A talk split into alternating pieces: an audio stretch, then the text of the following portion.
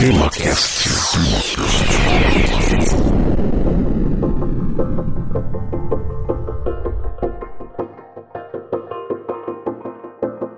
Muito bem, meus amigos, estamos publicando hoje, fora da data normal de nossos lançamentos, o episódio 63 do TemaCast, que será um piloto que pode vir a ser uma série especial de episódios chamada TemaCast.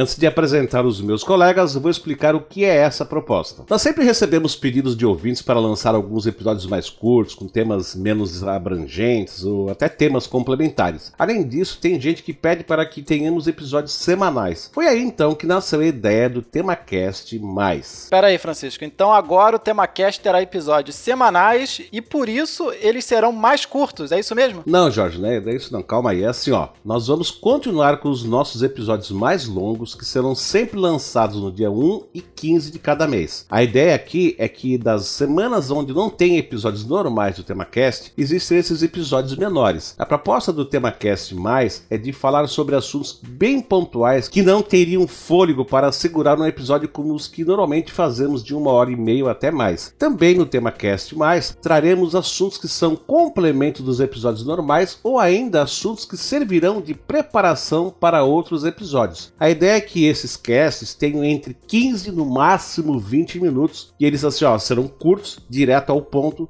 sem muita introdução, sem jabá, sem litro de e-mails e comentários. De todo modo, tudo vai continuar sendo feito com muito carinho e dedicação, como sempre. Episódios mais curtos não significa menor esforço de nossa parte. Ah, tá, entendi. Então agora o tema cast é semanal. Ainda não. Este aqui é um episódio piloto, apenas um teste do projeto que pode não vingar. Mais episódios significa mais tempo para a de pautas, edição do site, edição dos episódios, é, divulgação em mídias sociais e, inclusive, que é uma coisa que é bem trabalhosa e demorada. E mais tempo para a gravação. E claro, mais consumo de espaço e tráfego em nossos servidores. E isso tudo implica em mais custos e tempo que nós não temos condições de arcar. Só que você, ouvinte, pode ajudar não só a manter o TemaCast, como igualmente expandi-lo. Sabe como? Tornando-se um mecenas do nosso podcast, finalmente, né, depois de quase três anos no ar, e contribuindo mensalmente com uma quantia simbólica que nos ajudará a pagar os custos de servidores, edição, melhorias de equipamentos, entre outras coisas. Você pode contribuir através dos sistemas Patreon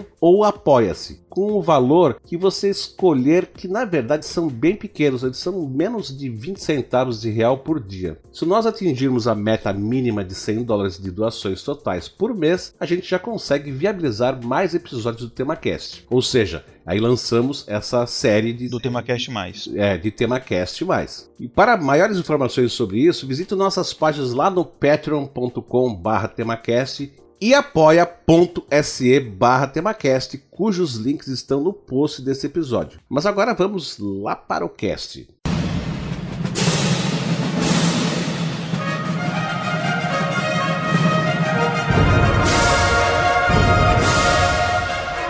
Hoje nós vamos falar sobre mais uma das inúmeras guerras que aconteceram na Europa do século XVIII e que envolveu a França, Espanha, Portugal e Inglaterra. Eu me refiro à Guerra dos Pirineus. E para abordar o assunto, estão aqui comigo o Igor Alcântara. Olá, ouvintes, e eu espero que o TemaCast Mais consiga se viabilizar, a gente tenha mais episódios como esse. Exato, e também está conosco, como sempre, o Jorge Virgílio. Olá, pessoal, olá, Igor, olá, Francisco. Estamos aí agora, quem sabe, semanalmente.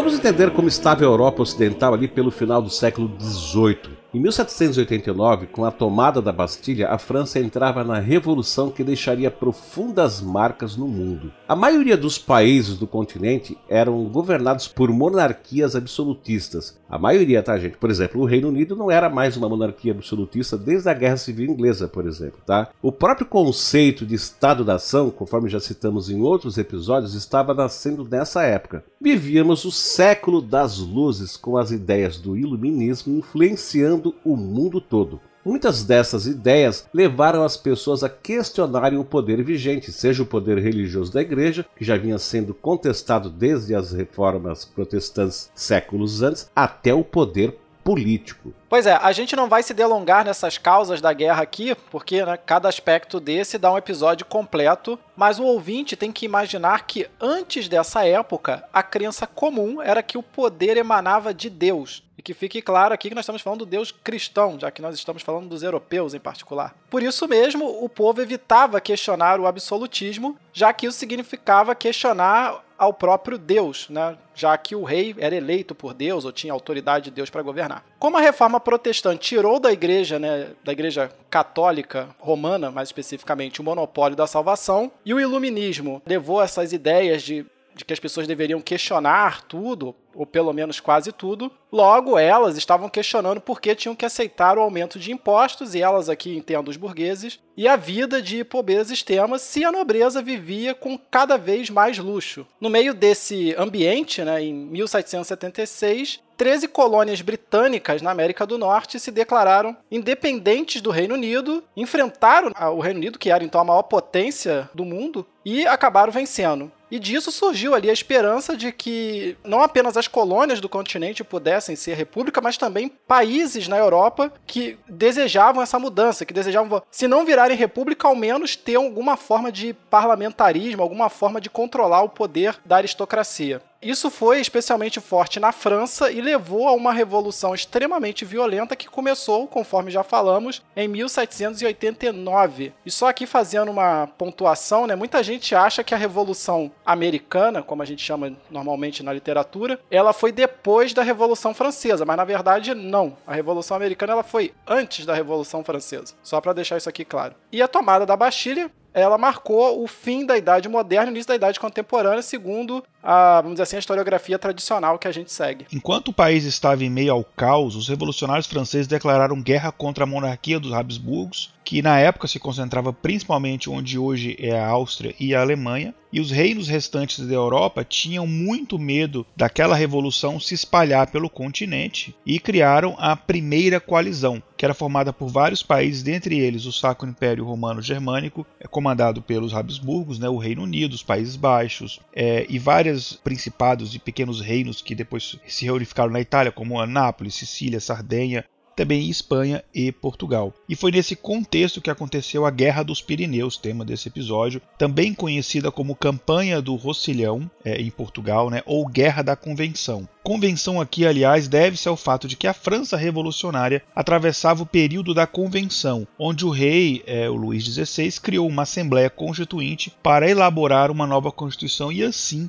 tentar retomar as rédeas do país o que não deu certo. Nessa época, obviamente, o Luís XVI ainda tinha cabeça. Já Roussillon né, é o nome português para a região francesa onde ficam os Pirineus. O nome francês é Roussillon, e o Jorge me corrige meu francês se estiver muito ruim a pronúncia. E essa região fica é, ao sul da França, bem na divisa com a região espanhola da Catalunha. E agora que vocês já estão bem localizados, o Francisco vai contar aí pra gente um pouco mais sobre essa guerra. Esse conflito, a Guerra dos Pirineus, ocorreu em 7 de março de 1793 até 22 de julho de 1795 que teve contra a França Revolucionária o Reino Unido, a Espanha e Portugal. A causa imediata que levou a Espanha a declarar guerra contra os franceses foi a execução do rei Luís XVI e de sua esposa Maria Antonieta, que foram guilhotinados em praça pública. Nos quatro anos anteriores que a França passava pela sua revolução, os países vizinhos assistiram aquilo sem dar muita bola, sem intervir. Mas quando o rei e a rainha foram decapitados, os outros reis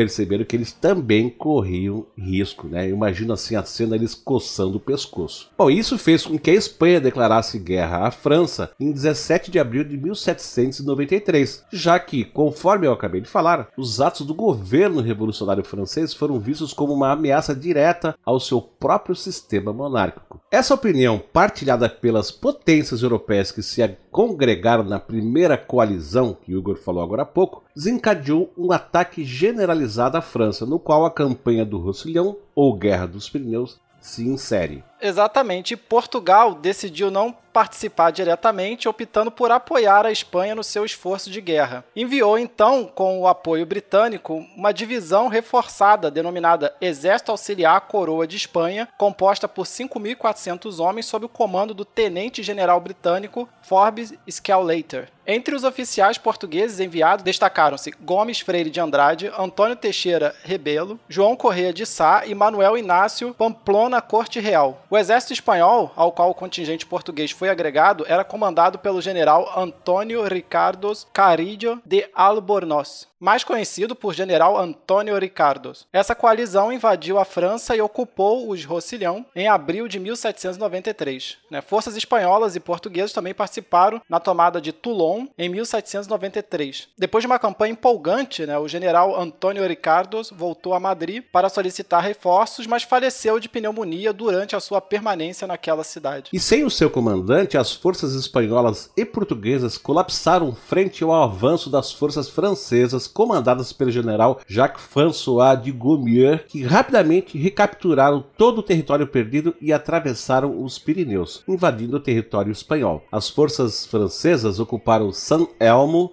Collioure, Port-Vendres, Bellegarde e São Sebastião. O general de Gaumier foi morto em combate durante o assalto lá em São Sebastião. A campanha do Roussillon terminou com um Tratado de Basileia, assinado em 22 de julho de 1795 na cidade suíça da Basileia, entre representantes da Espanha e da França. Nesse tratado não houve é, lugar à participação de representantes portugueses, pelo que a posição de Portugal né, não foi nem considerada, eles foram completamente ignorados. Lembrando que a gente falou que Portugal entrou de forma extraoficial. Por consequência disso, a França manteve-se em estado de guerra contra Portugal até as invasões napoleônicas. E essa guerra traduziu-se numa vitória para os franceses, né, que recuperaram todo o seu território, viram a República Francesa é, reconhecida pela Espanha e ainda receberam da Espanha o território que aquele reino, né, a Espanha, mantinha na ilha espanhola. A partir daí, essas guerras que a França estava envolvida evoluem para o que ficou conhecido como guerras napoleônicas, influenciando inclusive na independência do Brasil. Isso e muito mais será abordado em diversos outros episódios que nós estamos preparando para o futuro. Exatamente. Então, pessoal, é isso daí. Encerramos o nosso episódio piloto do TemaCast Mais. Esperamos que vocês tenham gostado dessa proposta e não se esqueçam de entrar em nosso site, que fica lá em temacast.com.br e deixar o seu comentário. Enviem também seu e-mail para temacast@temacast.com.br e participe do nosso grupo lá no Facebook acessando temacast.com.br barra saiba mais tudo junto. E se você gostou da ideia e quer ajudar, quer participar para que essa proposta saia do papel, olha, não, não deixe de nos ajudar e nós ficaríamos assim bem contentes. E para saber como, entre lá no apoia.se barra temacast ou patreon.com barra temacast. Lembrando que lá no Apoia-se as doações são feitas em reais e no Patreon em dólar. E nós ficamos por aqui. Um forte abraço a todos e até mais. Tchau, tchau, pessoal. Tchau, pessoal. Até mais.